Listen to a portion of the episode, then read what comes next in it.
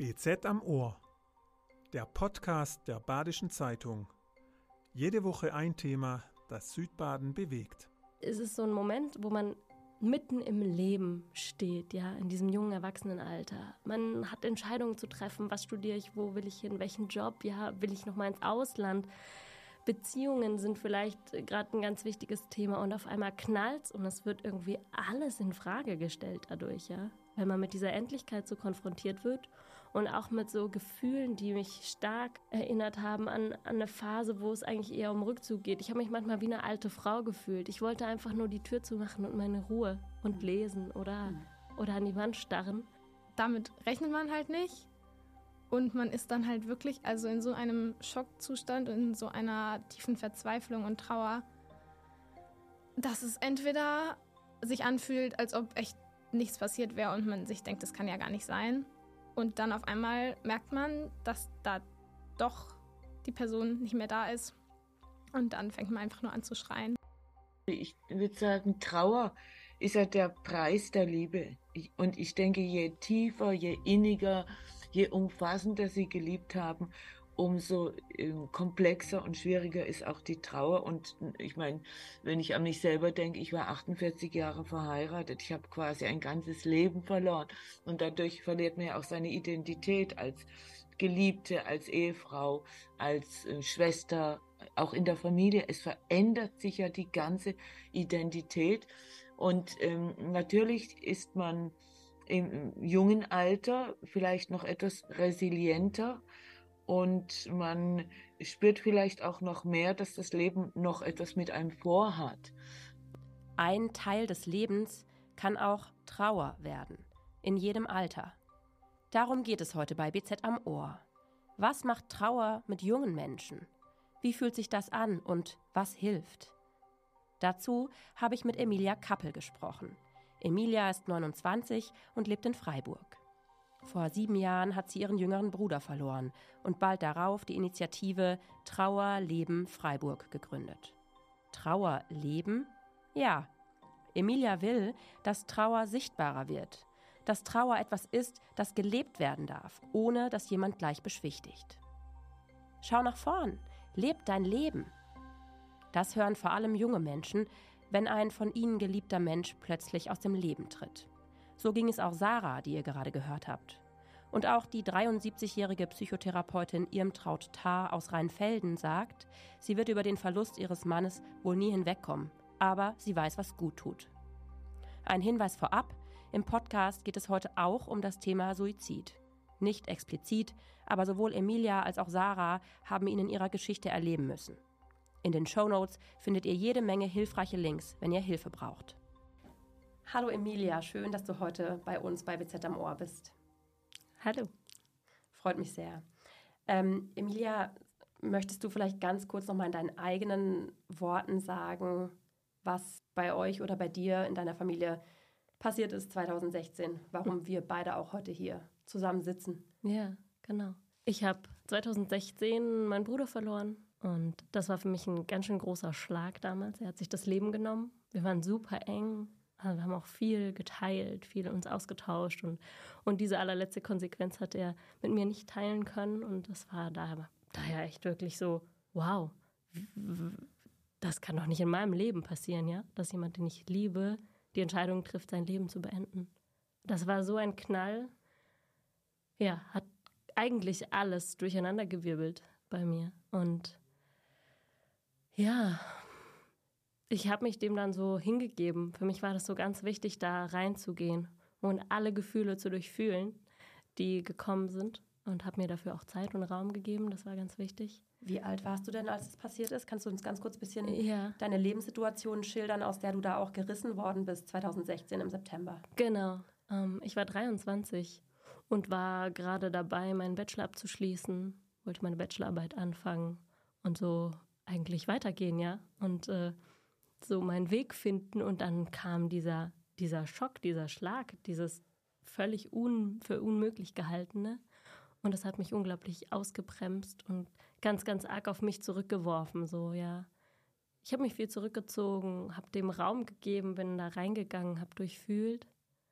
Ähm, ja. Wie erinnerst du dich so ganz konkret? Also wenn du vielleicht sogar an den Tag oder die Tage danach denkst, also das ist so eine, also einschneidendes Erlebnis ist ja gar nicht Wort genug dafür. Mhm. Ähm, das ist einfach, ja, wie du gesagt hast, so ein Schlag. Also kannst du das Gefühl beschreiben, auch vielleicht körperlich, was es mit dir gemacht hat, wirklich in diesen, in diesen ersten Tagen? Mhm. In den ersten Tagen und auch in dem Moment selbst, wo die Nachricht äh, auch relativ tröpfchenweise eintrudelte bei mir, war es absolut surreal. Ich konnte das überhaupt gar nicht begreifen. Und es hat auch einige Tage gedauert, bis ich in diese tiefe Trauer gehen konnte. Es war erstmal so ein völliges, wow, ich bin im falschen Film oder was passiert hier eigentlich? Es war wie, als ob das Leben mich gelebt hat, aber ich habe irgendwie mich so dabei beobachtet nur. Ja, ja. Und du warst 23, mhm. vielleicht sagst du kurz deinen Bruder, er hieß Frederik. Ja, Frederik war 21 und hatte eine ziemlich heftige Depressionsgeschichte durchlebt und das war für ihn so die Konsequenz, ja, dass er einfach nicht mehr konnte. Hat sich aber überhaupt nicht angekündigt für dich. Doch, wir haben als Familie schon gemerkt, dass es ihm nicht gut ging und er hat gerade auch mit mir ganz viel geteilt und, und auch mal in den Raum geworfen, dass er, wenn das nicht besser wird, dann weiß er nicht mehr weiter. Aber das, diese Worte habe ich in dem Moment nicht so ernst nehmen können in dieser Konsequenz, weil mir das so, so fern war, dass wirklich er diese Entscheidung treffen könnte. Das ist ja also wir sind jetzt auch schon beim Thema Suizid, ne? das ist natürlich auch nochmal eine ganz hm. ja, besondere, wie soll man sagen, also einfach eine spezielle Form, wie jemand geht hm.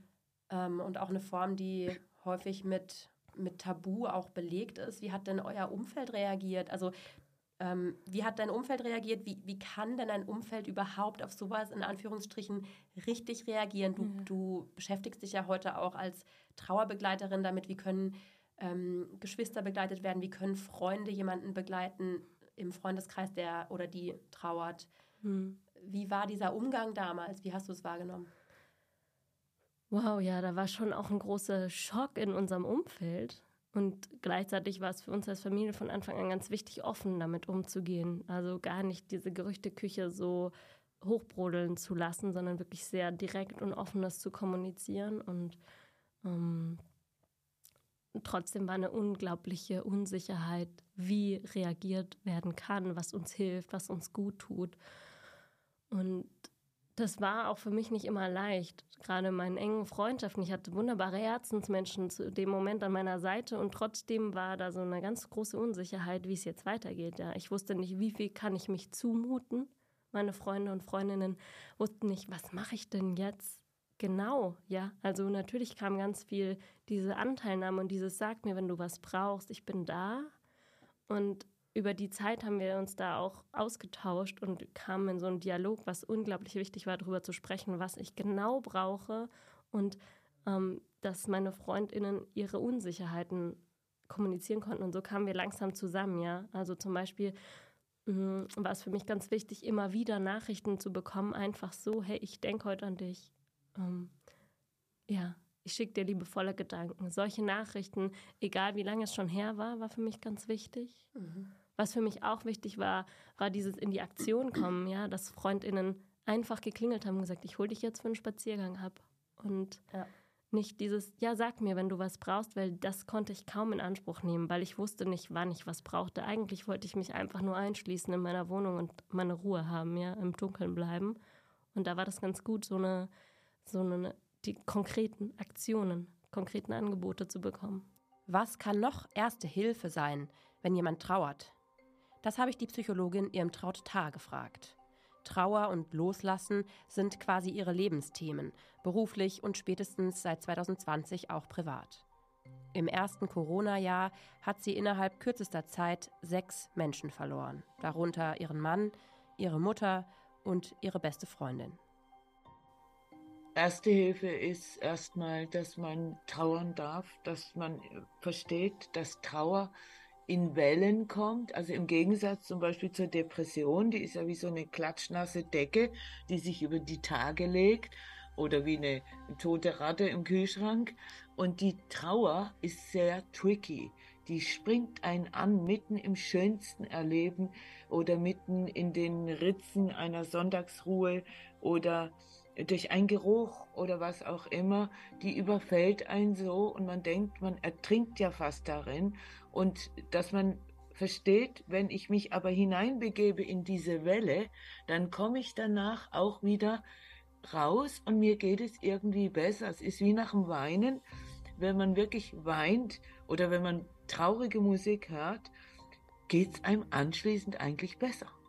Und dass man weiß, dass diese Wellen, die kommen und die gehen und die ziehen sich auch wieder zurück und dass es kein Gefühl gibt, auch nicht die Trauer, die ewig gleich bleibt, sondern dass sie sich verändert und eben, dass sie sich milder gestaltet oder auch in andere Gefühle weicht, auf alle Fälle, dass man weiß, ich bin jetzt in einem Prozess, der mein ganzes Leben umfasst, mein Schlaf, mein, meine Arbeit, meine Beziehungen. Und Tatsache ist, es ist ja wie ein Zugunglück, da wo alle Waggons quasi aus den Schienen geflogen sind. Und ich muss trotzdem mit diesem Zug irgendwie weiterfahren und schauen, dass ich diese Waggons wieder auf die Schiene bekomme, im Wissen, dass ich eine Wunde habe oder vielleicht auch später irgendwann eine Narbe haben, aber auch im Wissen, dass diese Narbe eben nicht immer schmerzt, sondern immer wieder. Jetzt machen wir einen großen Sprung ins ja. Jahr 2023. Ja. Ähm, vielleicht kannst du kurz sagen, also ich weiß aus unserem Vorgespräch, du warst gerade in Elternzeit, ihr habt einen acht äh, Monate alten Sohn, ähm, ihr seid gerade ein bisschen durch Italien gereist. Ähm, wenn du jetzt so zurückblickst, wie ging es mir damals, wie geht es mir heute? Ähm, was gibt dir da heute Kraft? Also wie stehst du heute da? Hm. Mir gibt Kraft, dass meine Trauer richtig gut versorgt ist. Also ich habe mir einfach, ich habe diesen, bin diesen Weg gegangen mit der Trauer und habe beschlossen, da durchzugehen und nicht in den Widerstand zu gehen und auch nicht zu versuchen, sie wegzudrücken, sondern mir Räume zu suchen, wo ich der Trauer Raum geben kann, also wo sie Ausdruck findet. Und dadurch hat sich über die Jahre meine Trauer einfach so, so in so einem, ja, ist ein, ist nach wie vor ein Teil von mir, aber es ist ein friedlicher Teil geworden, weil ich hingeguckt habe, ja. Und heute fühle ich einfach so einen richtigen, ja, einfach eine ganz große Dankbarkeit für das, was es mit meinem Weg gemacht hat. Es hat mich ganz arg nach innen gebracht, zu mir gebracht. Ich habe mein Leben unglaublich hinterfragt. Ich war davor so eine, die super durchs Leben gerannt ist und wirklich viel zu viel immer gemacht hat und mhm. viel zu wenig war, einfach nur und genossen hat. Und das hat mich nach der ersten schweren Zeit langsam dort so hingetragen, das Leben zu genießen und wertzuschätzen und in einer Dankbarkeit zu leben. Und jetzt kann ich auch mit Dankbarkeit auf das zurückgucken, was eben passiert ist. Ohne dass ich, also ich würde alles dafür geben, dass mein Bruder noch lebt. Das ist nicht das, was ich sagen will, sondern ich habe das ähm, integrieren können, ja. Und auch ein wichtiger Prozess war zu akzeptieren, dass es so seine Entscheidung war. Er war ein erwachsener Mensch, er war krank, aber er hat das aus sich getroffen, diese Entscheidung. Und das möchte ich annehmen und das kann ich annehmen. Und ich bin da in einer großen Akzeptanz. Und ja.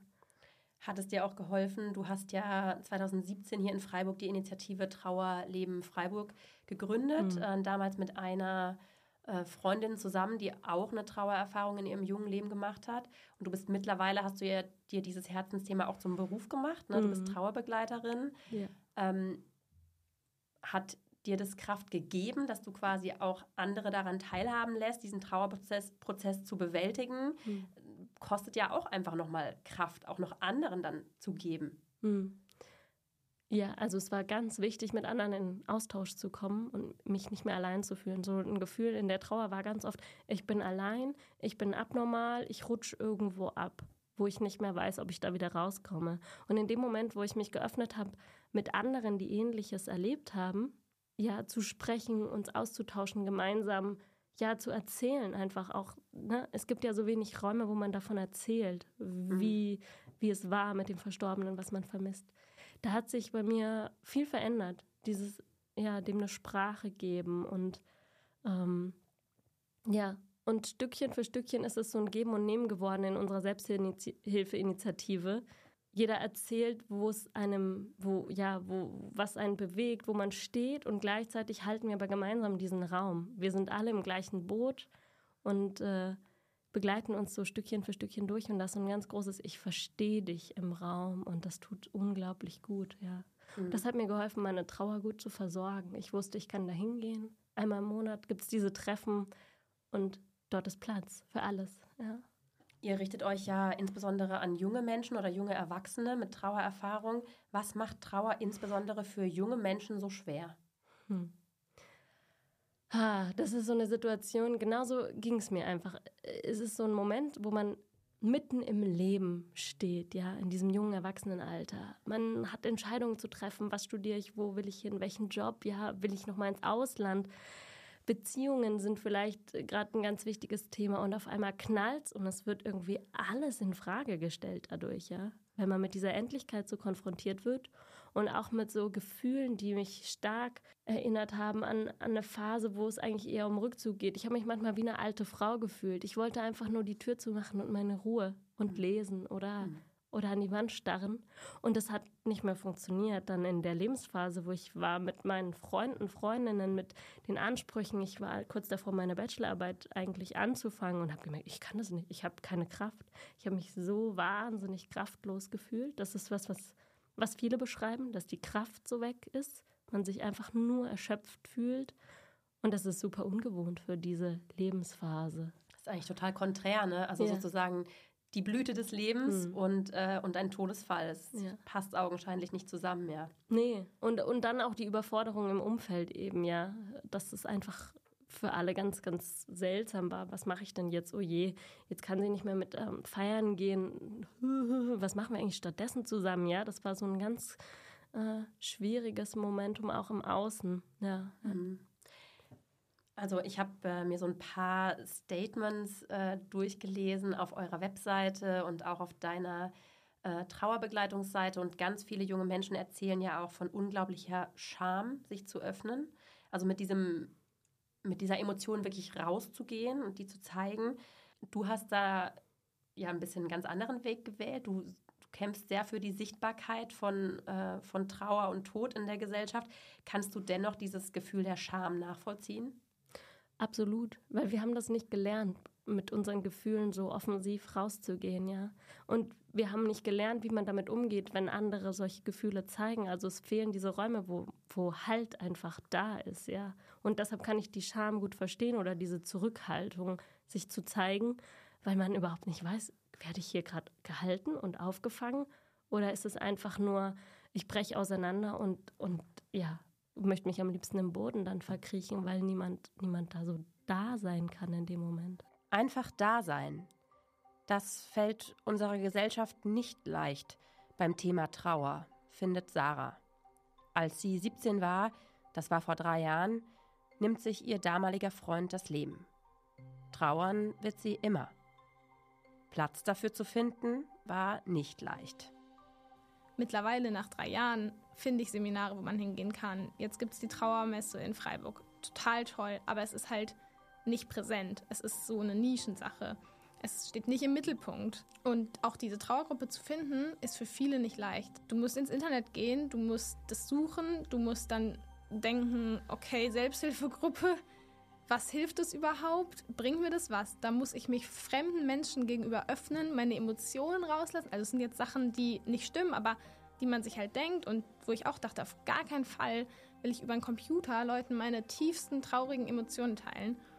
Ähm, ich glaube, es muss einfach mehr Gesprächsthema werden. Es muss mehr Veranstaltungen dazu geben. Es muss Leuten mehr zugehört werden, die das durchmachen. Es muss nicht mehr einfach nur als Trostspenden betrachtet werden, sondern einfach als Zuhören.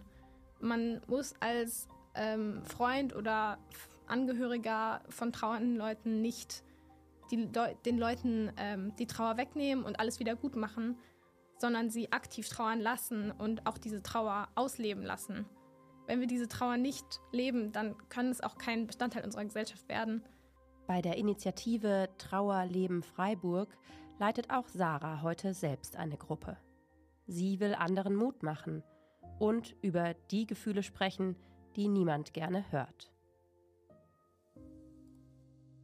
Ein anderes Gefühl, was viele beschreiben, sind auch Schuldgefühle, würde ich es mal nennen. Also gerade in einem Zusammenhang wie vielleicht auch bei dir was wäre passiert, wenn, hätte ich noch XY tun können, ähm, hätte ich versuchen können, anders zu reagieren, da und da.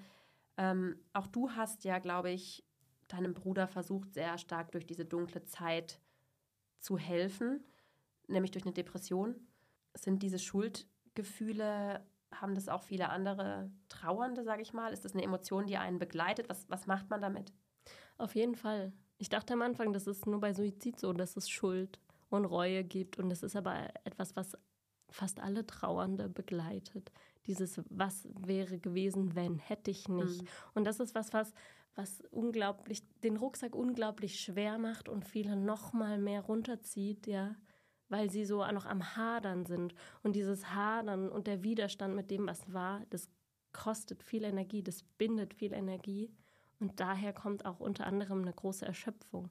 Von daher lade ich immer wieder dazu ein, ähm, in geschützten Räumen sich dieser Schuld und der Scham zu öffnen, ja, und das auszusprechen, dem Raum zu geben, vielleicht sogar in einem Brief an den Verstorbenen, die Verstorbene, das auszusprechen und dann dadurch das Stück für Stück so ein bisschen ja leichter werden lassen oder naja, das leichter werden, das kommt immer so drauf an, aber es geht vor allem um das Versorgen. Diese Gefühle müssen versorgt werden, die müssen gefühlt werden und nicht in dieser dunklen Kapsel irgendwo ja, mhm. vergraben bleiben. Mhm. Du ähm, schreibst ja auch zum Beispiel von einem neuen Umgang mit der Trauer. Also äh, du möchtest Trauer sichtbarer machen. Wie könnte denn so ein anderer Umgang aussehen?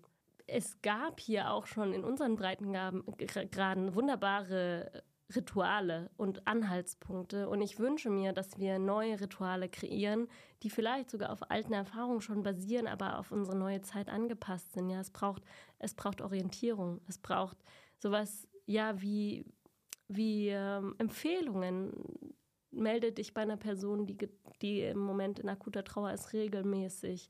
Ähm, ich finde zum Beispiel Kondolenzpost was ganz Schönes, ja. Ähm, eine Karte zu schreiben, eine Post zu schreiben, ich denke an dich, das braucht dieses äh, offener damit umgehen. Es, ja, es braucht Räume neben der Beerdigung, wo an den Verstorbenen gedacht wird. Die Beerdigung, die Trauerfeier ist ganz wichtig, und aber das ist ja dadurch nicht abgeschlossen, sondern mhm. es braucht regelmäßig diese Räume. Wie wäre es, wenn wir uns einmal im Jahr zusammensetzen zum Geburtstag des Verstorbenen, der Verstorbenen und einfach feiern, ja, lachen, weinen, alles gleichzeitig gemeinsam essen. Sowas würde ich so schön finden, wenn sich das etablieren würde.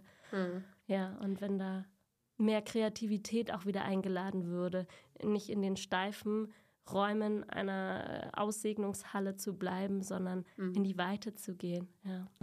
Findest du denn, dass tatsächlich solche Themen, wie sie in deinem Leben vorgekommen sind, also Trauer und auch davor die Depression, ein Suizid, dass das sehr tabuisierte Themen sind oder hat sich da schon was getan?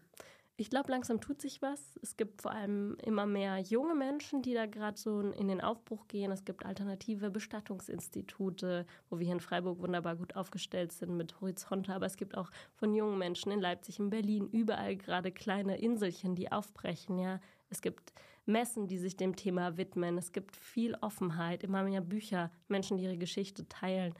Und ich begrüße da vor allem auch diese junge Energie, ja, mhm. das ähm, aus der Perspektive von jungen Menschen zu teilen, neue Ideen in den Raum zu bringen. Ich habe mir da nur die Frage gestellt, gibt es beim Trauern auch eine Art Leistungsdruck in unserer Gesellschaft? Also wenn du das Wort loslassen hörst, dass es so heißt, naja, komm, jetzt geht weiter, lass es hinter dir, schau nach vorne. Also das haben wir in so vielen Lebensbereichen, dass wir uns vielleicht wenig Zeit geben, Dinge zu verarbeiten. Es muss immer irgendwie fast forward gehen. Ist das, ist Leistungsdruck ein Thema? Auf jeden Fall, ja, auf jeden Fall. Es gibt dieses, jetzt ist doch schon ein Jahr vorbei, jetzt mhm. musst du doch mal wieder klarkommen. Und es sind liebevoll gemeinte Kommentare oftmals so, schau nach vorne, guck mal, was du alles noch erleben kannst. Oder äh, dein geliebter Verstorbene, deine geliebte Verstorbene würde es auch wollen, ja, dass du weitergehst. Das ist so ein, so ein Druck von außen, der aber, der aber eigentlich das Herz zumacht. Ja. Mhm. Das tut einfach weh, wenn da dieser Anspruch von außen kommt. Für mich ist ganz wichtig, dass jeder und jede den Raum hat, den eigenen Weg zu finden und zu gehen. Und manche sind schneller und mit der einen mit dem einen Thema und manche sind langsamer und es gibt einfach auch nicht diese klaren Schritte, die alle durchleben müssen, damit am Ende alles wieder gut ist. Das ist mir ganz wichtig immer zu betonen. Ich glaube nicht an diese Modelle, die sagen, so Schritt eins, Schritt zwei, Schritt drei und dann geht's weiter, sondern ich, ich wünsche mir, dass wir mehr Offenheit auch in unserer Gesellschaft haben, dass jeder so dynamisch mit dem umgehen kann, was kommt, was geht. Ja. Mhm. ja und es sind so Wellen. Ich mag immer so gerne dieses Bild von Wellen, ja. Die Trauer kommt in Wellen. Das ist nicht ein äh, aufsteigender Prozess und ähm, genau und oft sehr, sehr unberechenbar, wann welche Welle kommt.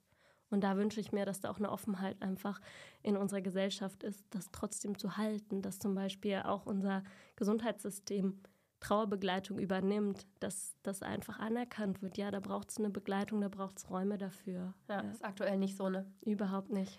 Und genau okay. darum geht es für mich sehr in der Trauer, sich mit der Trauer zu entwickeln. Aber in welche Richtung kann niemand von außen vorgeben, ja. Es mhm. kann auch einfach eine Weile lang noch mal tiefer in die Dunkelheit gehen und manche bleiben ihr Leben lang in dieser schummrigen Dunkelheit und ich möchte das nicht bewerten. Ich finde das absolut okay. Jeder darf das für sich entscheiden.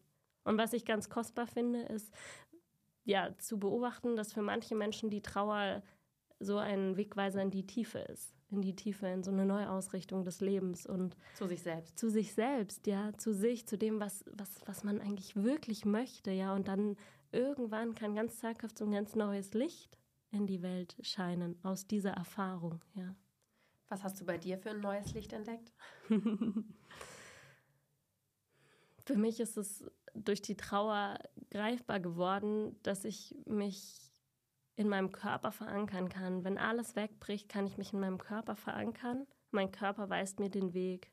Ich habe angefangen, wieder richtig zu spüren, meinen Körper. Ja, in diesem vielen Tun davor war ich so entfremdet von, von mir selbst, von, ja, von dem Körper. Und es ist nach wie vor, mein Körper ist meine Wegweiserin und ja, mein Herz zeigt mir, wo es lang geht. Mein Bauch gibt mir Zeichen. Es ist so wirklich so ein sehr viel intuitiveres Leben geworden. Und ja, dafür bin ich dankbar. Jetzt gibt es ja auch Menschen, die mit einem Fall wie bei dir oder die mit einem Trauerfall, mit dem Verlust von einem geliebten Menschen ganz anders umgehen, nämlich erstmal alles umkrempeln. Also zum Beispiel in eine neue Stadt umziehen, einen neuen Job anfangen, neue Leute um sich haben wollen. Findest du das eine hilfreiche Strategie oder was ist ähm, ein Tipp oder ein Anreiz, ein Impuls, den du auch geben kannst, weil du ja auch Trauerbegleiterin bist? Also was, ist, was hältst du davon, von so einer mhm. ähm, Alles auf Neu-Strategie? Ich will das überhaupt nicht bewerten, sondern ich denke, dass es jeder gut weiß, was als nächstes dran ist. Und wenn es erstmal dran ist, sich absolut abzulenken, ja, und das ganze Leben umzukrempeln, zum Beispiel auch in ein extremes Tun zu kommen, dann ist es so. Dann ist es so. Und die Trauer, die wartet aber in so einer Kapsel in uns und die wird sich irgendwann den Weg bahnen. Und ich glaube, unser Körper, unser System weiß ganz gut, ob jetzt gerade die Kraft da ist oder nicht. Ja, wenn es jetzt dran ist, sich erstmal neu auszurichten und ein neues Umfeld zu schaffen, weil das gerade zieht, ja, dann ist es okay. Dann wird die Trauer dann irgendwann rauskommen, wenn wir in einer Phase sind, wo wir das gut halten können, vielleicht sogar besser halten können. Also mhm. Ablenkung und Ausweichen will ich überhaupt nicht abwerten, sondern das, das ist auch okay. Ja. Ich habe noch eine Sache im Kopf, die ich total schön fand aus unserem Vorgespräch äh, zum Schluss. Und zwar ähm, hast du von deinem Lebenshunger erzählt. Also, dass du, ähm, du bist ja heute auch Mutter, äh, hast eine kleine Familie, warst gerade in Elternzeit, hast dir deine, ja, dein Herzensthema auch irgendwie zum, zum Job gemacht und ähm, lebst davon. Woher kommt dieser Lebenshunger? Ist der noch größer geworden, meinst du, durch den Verlust? Hm. Spannende Frage. Ja, ja. Vielleicht wurde er dadurch erst so richtig geweckt. Aber ich würde es gar nicht direkt an den Verlust knüpfen in meiner Geschichte, sondern dadurch, dass ich durch den Verlust so zu mir selbst gebracht wurde und angefangen habe, mich wieder zu spüren, da konnte sich dann langsam so ein Lebenshunger entwickeln. Und auch eine Dankbarkeit, das ist auch ein Wort, was ich ganz oft gehört habe. Mhm. Wofür bist du heute dankbar? Über so viele kleine Dinge und, und das große Ganze, ja.